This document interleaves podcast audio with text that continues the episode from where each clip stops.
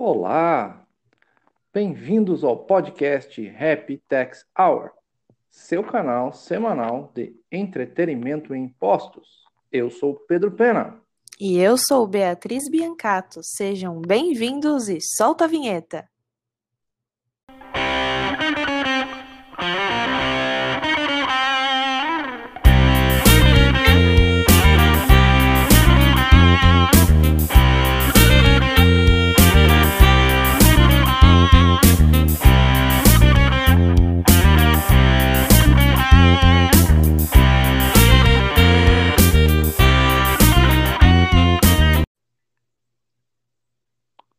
Olá, Beatriz. Olá, Pedro. Hoje é sexta-feira, né? Nós de novo aqui nos encontrando. e agradeço a, a, todos aqueles ouvintes, né, que estão aqui junto com a gente. E uma boa tarde, né, pra gente. Né? E sexta-feira, graças a Deus, chegou, chegou o final da semana. Gostei bastante do feedback do pessoal com relação ao primeiro episódio. Obrigada, pessoal, pela audiência de vocês. Espero que estejam curtindo o nosso projeto. Inclusive, já vamos aproveitar e contar aqui algumas novidades, Pedro, com relação às nossas novas plataformas digitais. Temos agora Uau. Instagram e YouTube, canal no YouTube. É só você pesquisar podcast HTH, que você vai encontrar lá no nosso canal, já pode fazer inscrição, que é mais um local aí que você vai poder acompanhar os episódios. E também lá no Instagram, hth.podcast, tá bom? Aí, muito, muito, muito bom, porque a gente pode se comunicar mais fácil, né? Às vezes as pessoas querem comentar alguma coisa, comente lá no Instagram, né? E no YouTube também, você pode comentar. Então, vamos lá? Vamos começar, Beatriz? Mais vamos um. começar, já já abri o vinho aqui para a gente começar os nossos trabalhos de sexta-feira. Nossa, excelente, excelente. Vou terminando aqui, eu vou, vou, abrir o meu também. Temos uma novidade também hoje, o pessoal esperar até o final, que a gente tem um convidado especial sobre vinhos italianos. Vai ser bem legal também no final. Vamos lá, começando uh, o tema julgamento tributário do século. Agora, dia 29 de abril de 2021, ocorre o julgamento do Supremo do recurso extraordinário 574-706, que é o recurso da exclusão do ICMS da base de cálculo do PiscoFins, julgamento, dizem, o mais importante do, do, do último século, impacto altíssimo. A nossa canal fala em mais de quase 300 bilhões de reais, mas é um processo de muita importância para as empresas, para os escritórios de advocacia, para todos que trabalham na área de impostos, área financeira. Entender também a repercussão geral no STF, né, que são recursos. E a modulação dos efeitos. Eu acho que a modulação é o, é o que está dando a dor de cabeça nas, do, nas pessoas, da Legal. Legal, vamos, vamos ver junto então por que, que é o julgamento do século, né? Então, sim, já de primeiro momento a gente precisa saber que esse, essa pauta, essa questão de CMS na base PIS e COFINS, ela vem lá desde 1998, né? Sobrevive, né, Pedro, ao bug do milênio de 2000, de 2000 e a gente vai falar de repercussão geral desse recurso extraordinário aí que o Pedro comentou, do 574, 706, só em 2008. E aí, então, o que, que a gente precisa entender? O que, que é a repercussão, o que, que é a repercussão geral, né? Então, repercussão geral, ela, qual que é a ideia dela, né? Fazer um filtro de relevância.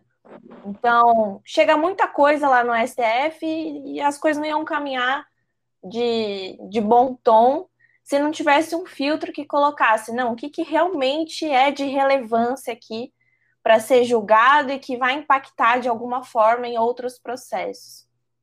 Então, ah, quando se, se reconhece essa repercussão geral em determinado, determinada ação, como aconteceu né, nesse tema do CMS, da base PIS e COFINS, é porque a decisão que vai é, ser resultante dessa discussão toda, ela vai repercutir em diversos aspectos que a gente vai conversar até o final desse podcast hoje.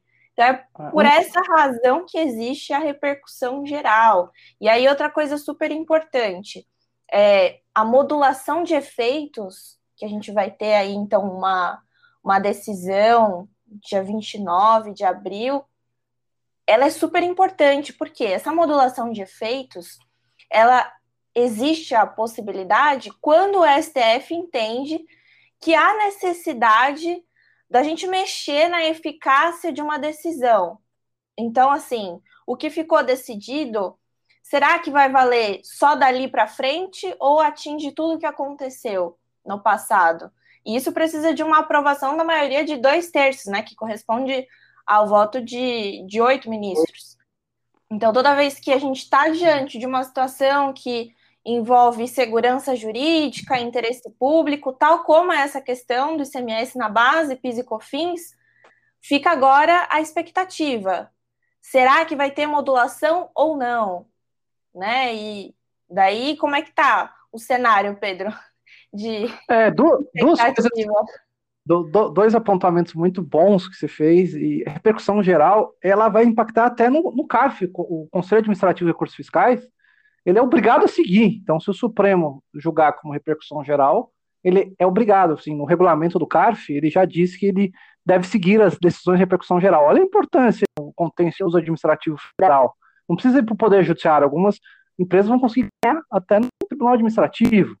A, a modulação de efeitos é, é, é como a gente diria, é a dor de cabeça de todos, né? Outra coisa também, você falou legal, é, é pode fixar o Supremo lá com a maioria, esperamos que seja oito, tem uma definição aí de quantidade para modulação, nós acreditamos que deveria ser oito, pela lei da, da ação direta de inconstitucionalidade. O que é interessante, será que em 2017 que eles vão modular?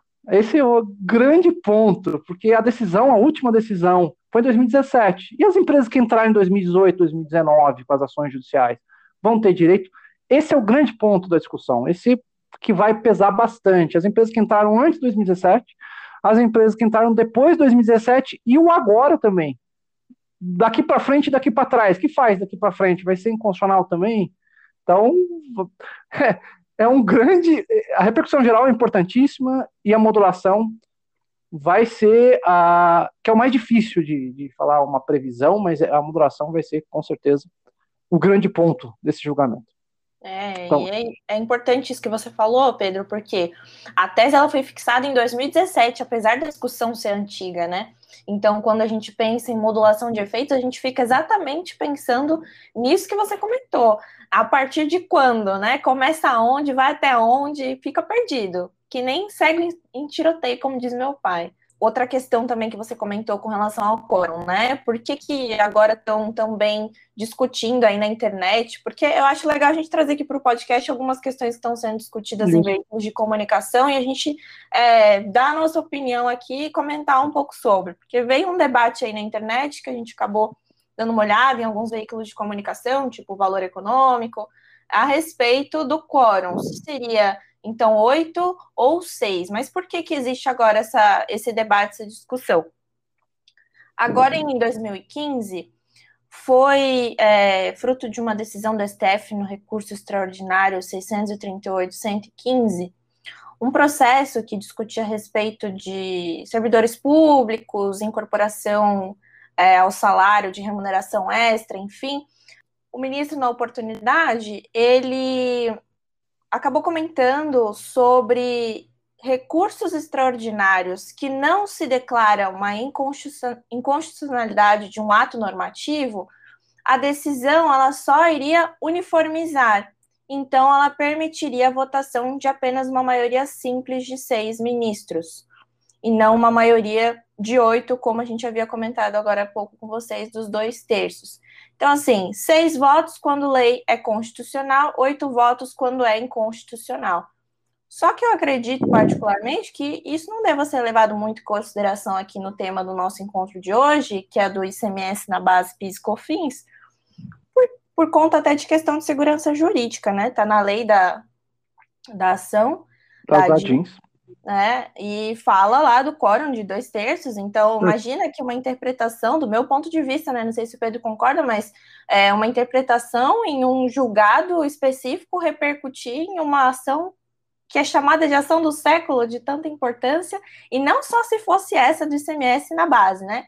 É, se fosse qualquer outro qualquer outra decisão, não pode uma interpretação se sobrepor ao que já está expressamente previsto no, no texto legal, né? É, é isso aí, eu tô, de acordo e, e a, a inconstitucionalidade, né, nas nossas aulas de direito, a inconstitucionalidade, a lei nasce morta, né? Então, o princípio geral da inconstitucionalidade é o efeito é para trás, né? Então, se o Supremo tem que ser por oito, a gente não pode fazer uma interpretação e aumentar, né?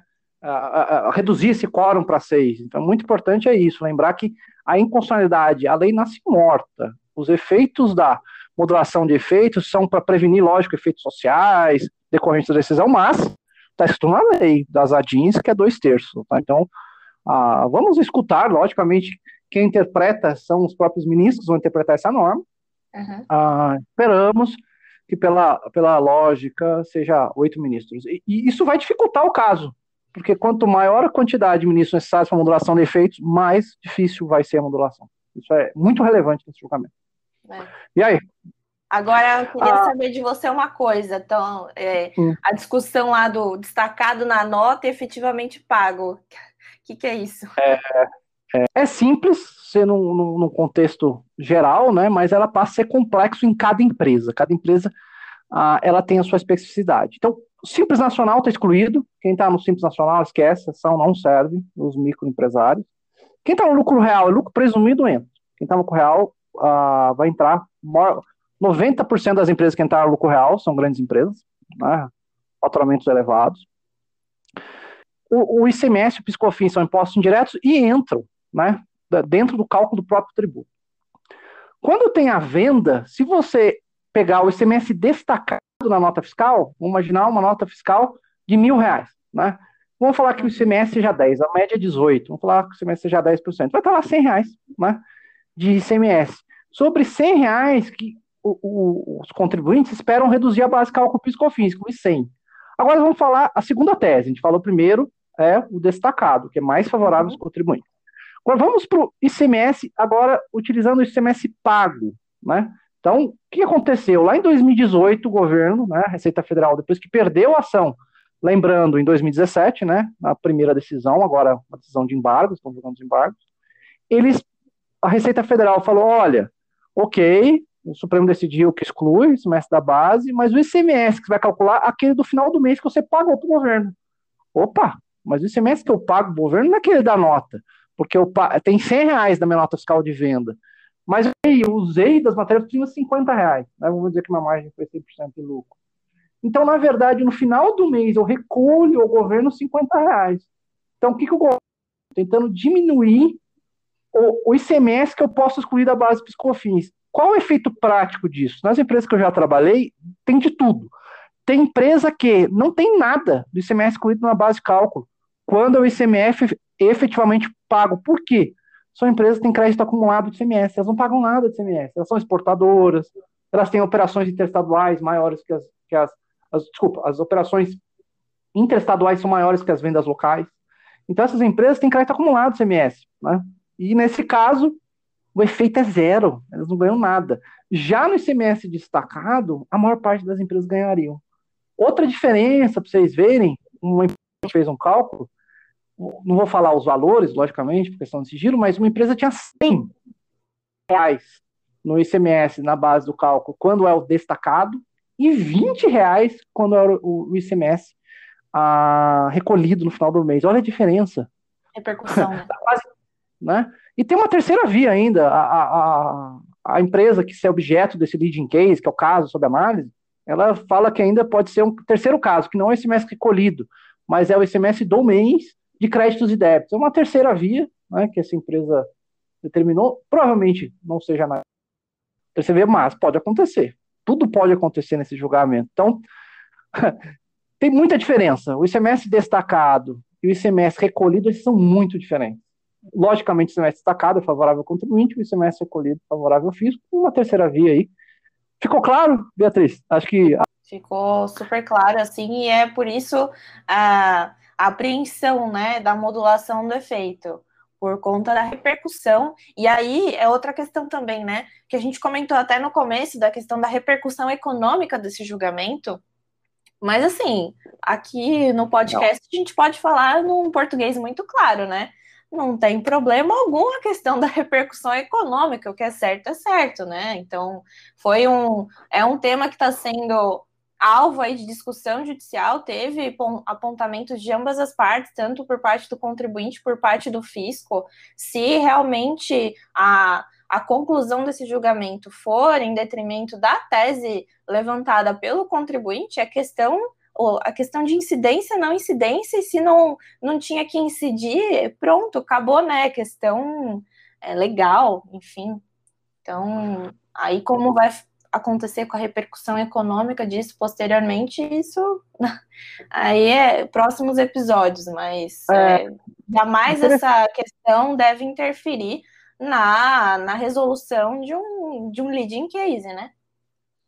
Isso, concordo e, e vai pesar. Eu acho que não deveria pesar, né? Nós que trabalhamos no setor jurídico ah, entendemos que não deveria, né? Uma questão ah, econômica mas ela pode pesar. Ah, é, é, muito dinheiro envolvido, né? Uhum. Muito dinheiro.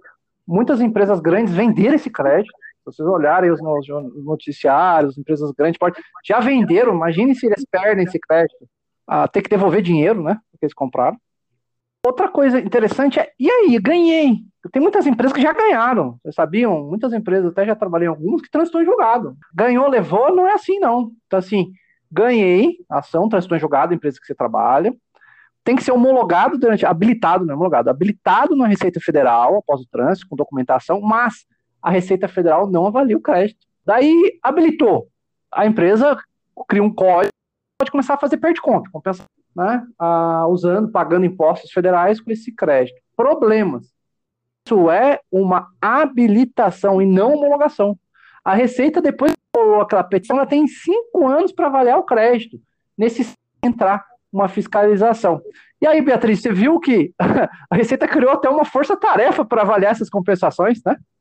Pois é, porque né, tem que, no meio, no meio de tantos contribuintes, ela quer certificar que realmente. E eu acho curioso essa questão da habilitação da Receita, porque já basta tudo que o contribuinte espera, né?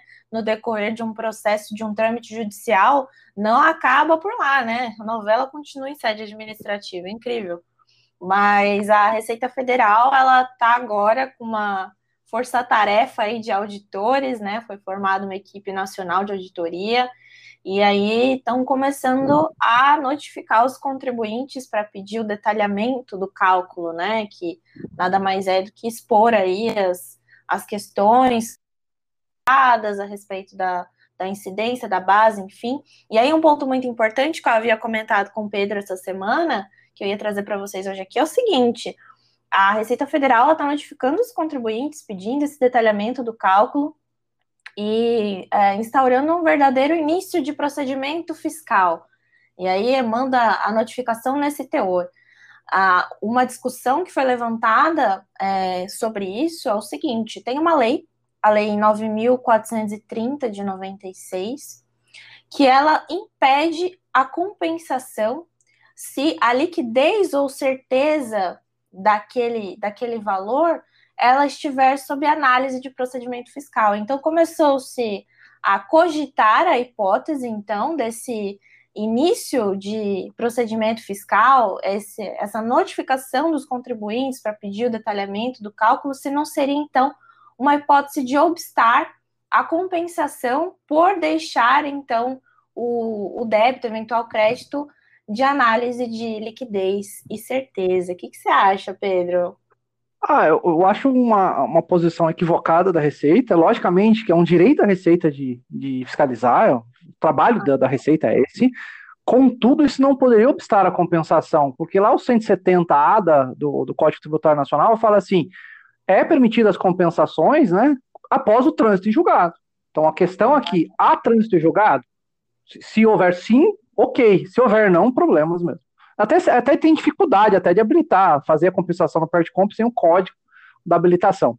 Mas a, acabou a decisão. Caberia a Receita a tentar uma ação rescisória, né? a Procuradoria da Fazenda, a AGU, quem fosse, porque a decisão é trânsito julgada, encerrou o processo. Logicamente, tem outro, tem um pingo no i aí. Existem muitas decisões transitadas julgadas que não falam a fórmula do cálculo. Aí é um problema. Se você não tem uma decisão que está transitado em julgado e fala qual é o cálculo, esse semestre destacado na nota, acabou. Não tem discussão. Uhum. Tem um trânsito julgado e esse trânsito não cita nada da base de cálculo, né? Como vai o método do cálculo, aí é um problema. Então a receita, as que seguem o COSIT, vou dizer que estão seguras, logicamente, podem ganhar.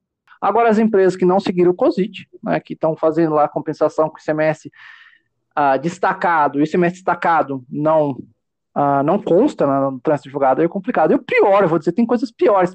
Tem muita empresa fazendo, reduzindo o pagamento né, do PiscoFins sem ter trânsito de julgado.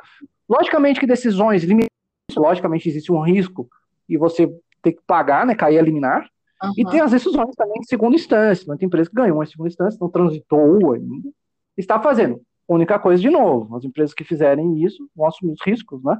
De, de ter, e reduzindo o pagamento, né? E um, um terceiro assunto da novela, né? Falou assim, a novela acabou, né? Então, dia 29, a novela vai acabar de abril e tá tudo certo. Não, não tá. Quem ganhou, ganhou, e quem ganhou, não ganhou. Eu falei, como? Né? Pensa numa cadeia. Eu trabalhei em algumas cadeias, por exemplo, a cadeia automotiva. Né? Você tem uma empresa de autopeças, a autopeça vende para a montadora, a montadora vende para um concessionário, vende o carro para o destinatário, é o nosso cliente final, né? Aquele que vai na concessionária comprar o carro. Quem vai ganhar? Então, as montadoras mandavam cartinhas, né, falando: olha, você ganhar, o dinheiro é nosso. Por quê? Porque quando há negociação comercial nas empresas industriais, normalmente é sem imposto, está escrito no contrato. Você vai vender para mim sem imposto. E quem paga o imposto é o, é, é o, é o cliente da, da, da, cadeia, né? Então, a, a, montadora, ao comprar uma autopeça, ela comprava, a, negociava o valor líquido e pagava acima, pagava com impostos. O que está acontecendo? Eu estudei uns casos muito, muito legais que concessionárias ou concessionárias estão processando as montadoras para conseguir reaver. Então, o que, que significa? Que vai ser uma nova novela. Novela não vai ser na área tributária, vai ser na área civil.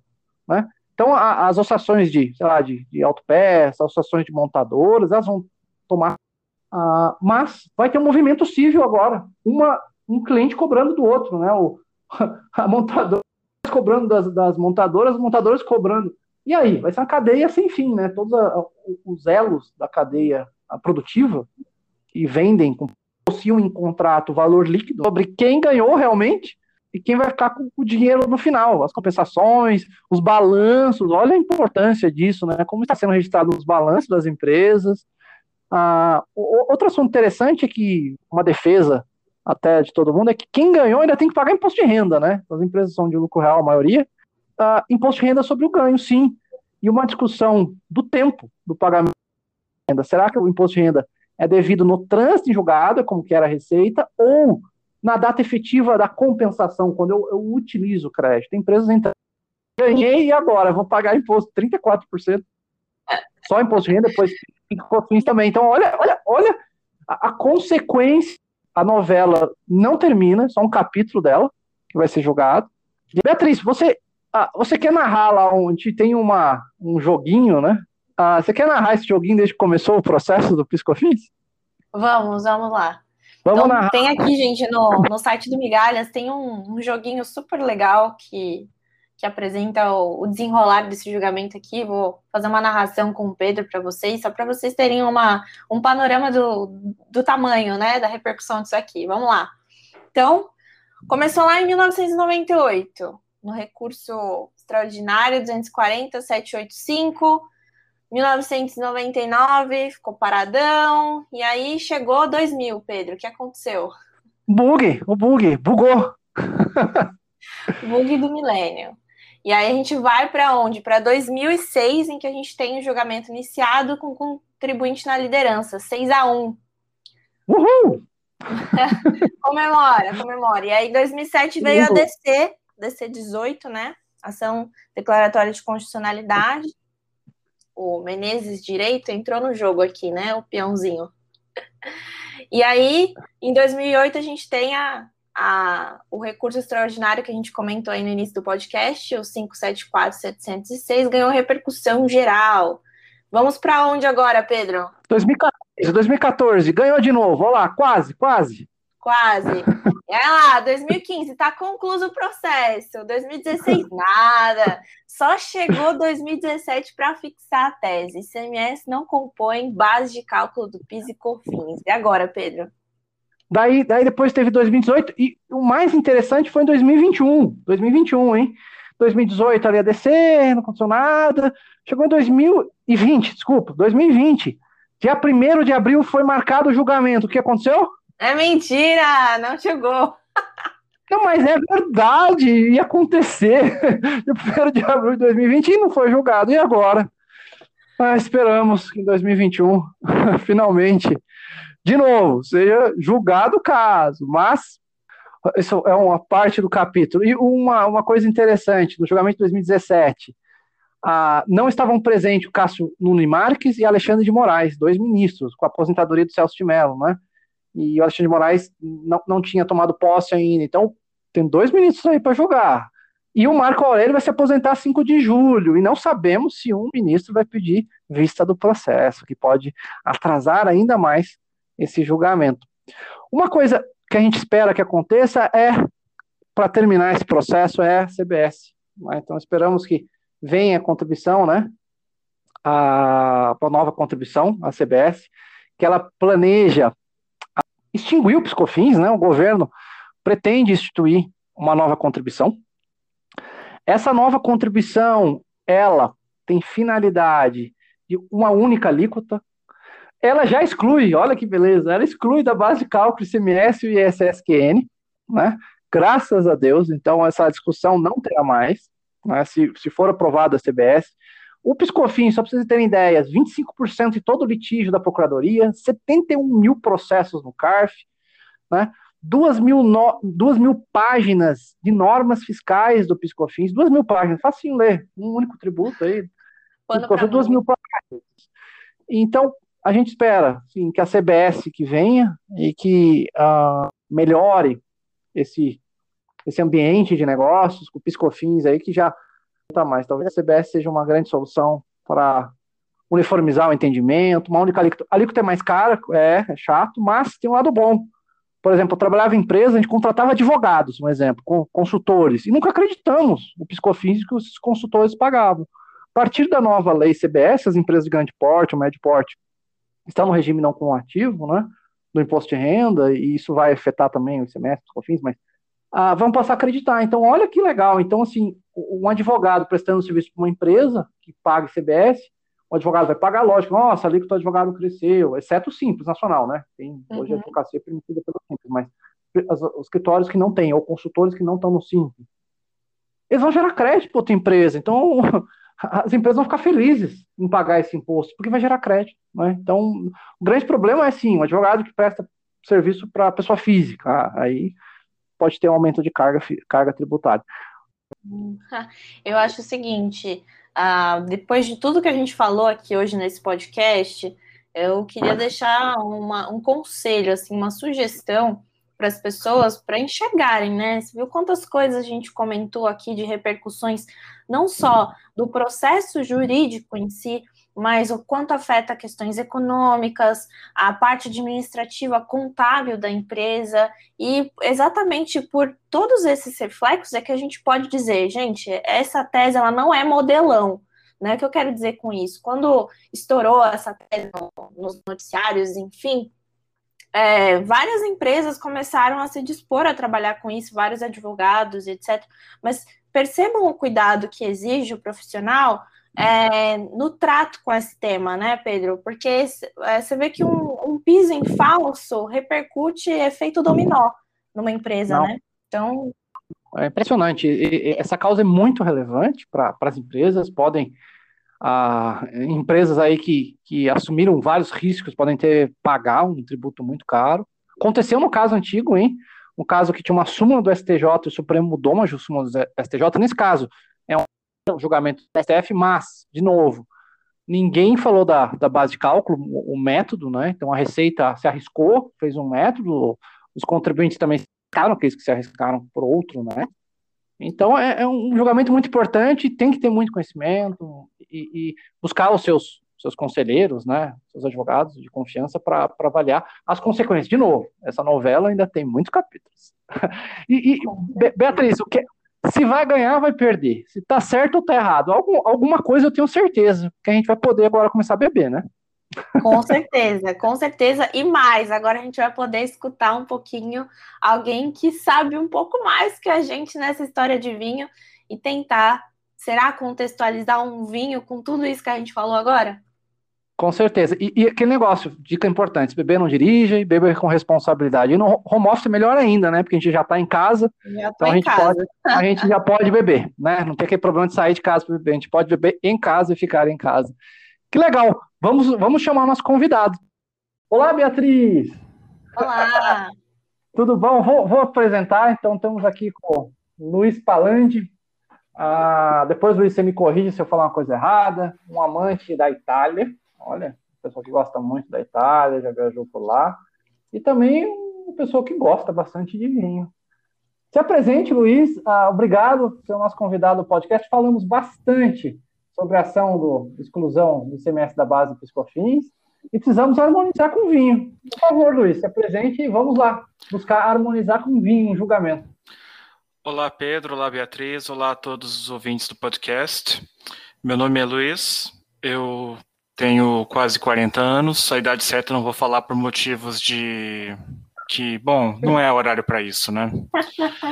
O Pedro falou que eu, Pedro falou que eu sou um amante da Itália, posso ter muitos defeitos, mas bom gosto para isso sim, porque é um país fantástico. Se vocês tiverem a oportunidade de um dia passarem por lá, façam isso. É um país com uma cultura tão rica e tão vasta que três ou quatro encarnações seriam suficientes para conhecer metade do país, né? E, como o Pedro falou agora há pouco, é um país que tem bastante vinhos, como o que eu vou falar hoje. Mas me conta esse é. julgamento, Pedro. É, a gente vai ter o, o, julgamento do século, hein? Chamado julgamento tributário do século, que vai analisar se as empresas vão ter direito ao ICMS excluído da base Piscofins 300 bilhões de reais em julgamento, um valor alto. Isso que diz a Receita, eu acho que é muito mais. Mas eu acho que você ah, faria uma harmonização, um bom vinho italiano com uma boa macarronada? Bom, Pedro, o vinho, para harmonizar com uma, um prato de massa, geralmente depende muito do molho da massa. Eu acho que um julgamento tão rico quanto esse pede um molho bem rico, como um ragu à bolonhesa ou uma tritiana.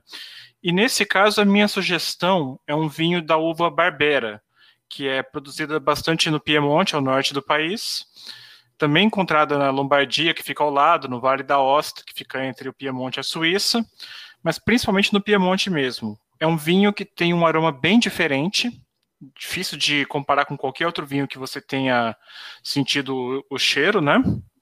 E que vai muito bem com massas com molhos com carnes, vai muito bem com embutidos, com carne de panela, com pizza de calabresa, enfim. Se tem alguma coisa com carne, uma barbeira vai deixar ela ainda melhor. Esse vinho é muito apreciado, igual você falou, no, no norte da Itália, né? A, na região. Fala um pouco da região, um pouco do, das pessoas. É, é, um vinho popular no local? A Barbeira é o vinho do dia a dia no Piemonte. Tem vinhos lá muito mais famosos e caros, como o Barolo, o Barbaresco, até mesmo Carema, mas a Barbeira é o vinho de combate, vamos dizer assim, porque você acha a Barbeira de todos os preços, lá desde três reais até, desculpa, 3 euros, né, até 50 euros. E as melhores barbeiras são justamente as mais simples, que vão com, que tem pouca madeira, que não são muito pesadas e que são consumidas jovens, com dois, três anos no máximo, com cinco estourando. Uma barbeira aguenta até 10 anos na adega, mas geralmente com menos de 5 anos é que ela está mais fresca, mais gostosa para o consumo, sabe? E essa região toda do Piemonte, além das já citadas Barolo e Barbaresco, você tem Alba, que é a capital gastronômica da Itália, que é uma cidade de 30 mil habitantes, com 19 restaurantes no Guia Michelin, que tem uma temporada de trufas também, que a cidade para entre outubro, entre outubro e novembro para saborear os pratos feitos com trufa é a terra do, do, chocolate Ferreiro, que faz o Ferreiro Rocher, que faz o Kinder Ovo e vários outros conhecidos aqui no Brasil. Então é uma região com culinária, com a gastronomia bem rica e com a produção vinícola igualmente rica. E a Barbeira ela é meio que o centro da, da, da mesa do piemontês no, no dia a dia mesmo, deixando os outros vinhos mais caros para ocasiões especiais. É, e no Brasil a gente encontra esse vinho? Qual que é o preço médio? Você Olha, no Brasil? Pedro, é um vinho que, evidentemente, vinhos de 40, 50 reais, assim, pela renda do brasileiro, você não pode ter todo dia, mas também não é nenhum absurdo como os vinhos da Borgonha ou os melhores de Bordeaux. Então você acha barbeiras a partir de 40 reais em sites como Divino, Wine ou no Pão de Açúcar mesmo, que traz algumas até barbeiras que custam mais de 500 reais, mas essas aí penso eu que não vale a pena. Uma barbeira boa no Brasil vai custar de 50 a 150 reais, dependendo do produtor, dependendo da região ali dentro do Piemonte onde ela é produzida. Então tem para todos os gostos e todos os bolsos. Ah, eu acho que é um preço razoável, uma média, né, para situações especiais assim, eu acho super acessível. Muito legal. E, e, a região ali é uma região fria, né? Assim, no inverno e, e, no verão muito agradável, né? É, eu tive lá no outono, quando eu estive por lá em 2018, e é um período que já é bastante chuvoso. As temperaturas lá oscilavam entre 3 e 10 graus positivos. Chovia bastante e como é uma região montanhosa, já que as uvas são plantadas ali nas, nas escarpas dos montes, né? a neblina baixava muito por ali. É, você precisava usar faróis de neblina o tempo todo quando você estava na estrada. Às vezes você não conseguia ver o outro lado de um vale, que não era nem tão longe assim. E por isso, a culinária deles, ela tem uns pratos mais pesados, mais encorpados, vamos dizer assim, do que em relação ao sul da Itália, que tem mais peixes, tem mais Uh, tem molhos menos densos, então a barbeira é um bom parceiro para essa culinária mais robusta do, do Piemonte. E, e, e, uma, vamos dizer assim, a barbeira passa a ser um vinho também para uma boa macarronada no Brasil também, né? Sem dúvida, isso daí ela é bem um, é um vinho bastante versátil e com pratos de massa com molho, ela costuma ir muito bem de forma geral. Só não, com, com alho e óleo, talvez um vinho mais leve ou até um branco poderia ser uma escolha melhor, mas com molhos à base de tomate ou de cogumelos, por exemplo, a barbeira dá show. Excelente. Beatriz, que achou? Podemos beber? Agora sim, né? Agora já está liberado. Agora, ah, ah, vamos fazer um tintim aqui nós três. Agradecer demais pela presença do Luiz, excepcional. A, a a cultura, a, que é legal, o vinho, a cultura, a harmonização com o aspecto jurídico, né? Foi muito legal. E agradecer, Luiz, a presença e agradecer aos ouvintes aí que a, vão escutar sobre o julgamento e também poder, ao final, escutar sobre um vinho e saborear um bom vinho, né? E, de novo, né? Beber não dirige, bebe com responsabilidade e já estamos em casa. Né, Luiz? Exato. Beatriz e Pedro, muito obrigado pelo convite, o prazer foi todo meu. E espero que, diante desse julgamento aí, pelo menos uma vez, os nossos julgadores tenham condescendência dos, dos pagadores de impostos e dê uma solução justa e que não onere o contribuinte além do que ele já é sobrecarregado no, nos dias de hoje. Excelente. Muito obrigado, Luiz. Obrigado, Beatriz. Tchau, Pedro. Obrigada, Luiz. Obrigado, pessoal. Valeu, gente. Um brinde. Até a próxima. Um brinde. Vamos beber. Tchau. Tchau.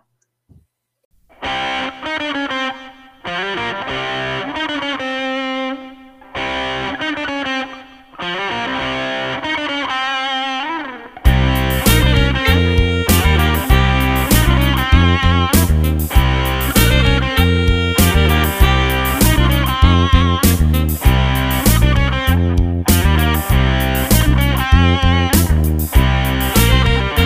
back.